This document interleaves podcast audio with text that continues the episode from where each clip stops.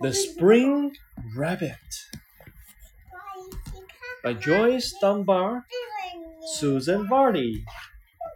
Melody，过来一起听故事啦。Smudge is the only rabbit in the woods without a brother or sister. His mother tells him to wait for spring, and that is a long way off.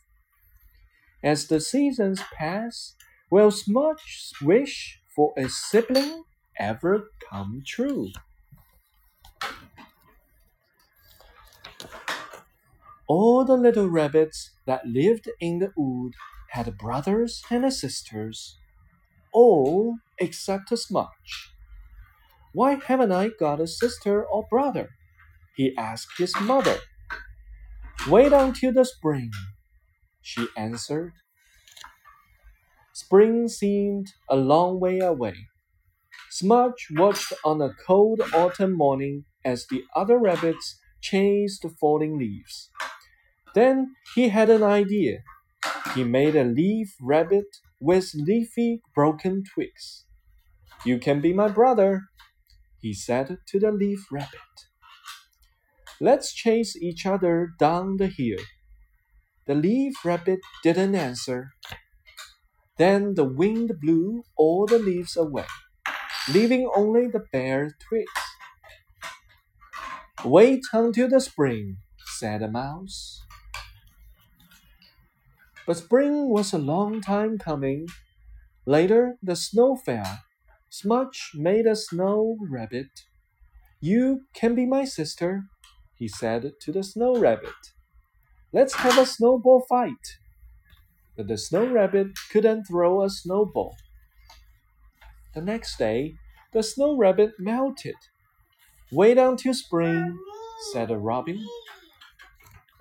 But spring was a long time coming. When the snow melted, Smudge made a mud rabbit. You can be my brother, he said to the mud rabbit. Let's splash about in the puddles. But the mud rabbit didn't splash about.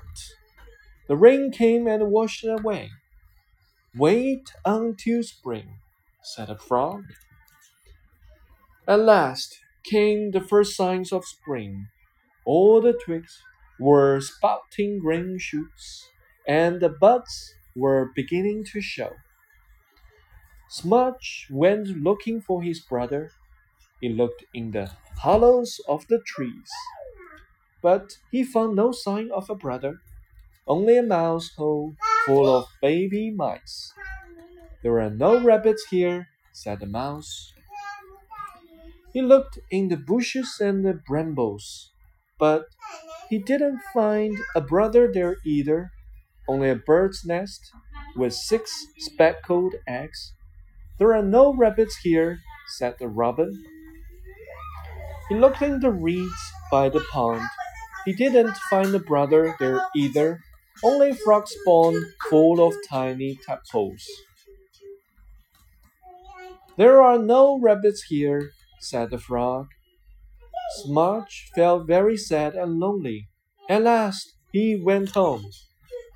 I can't find my spring brother anywhere, he said to his mother. You were looking in all the wrong places, she said, showing him three tiny bottles. See what we have here. Smudge were overjoyed. He had two baby brothers and a sister. As soon as they were hopping about, he made them an enormous moss rabbit. And everyone knew that spring had come.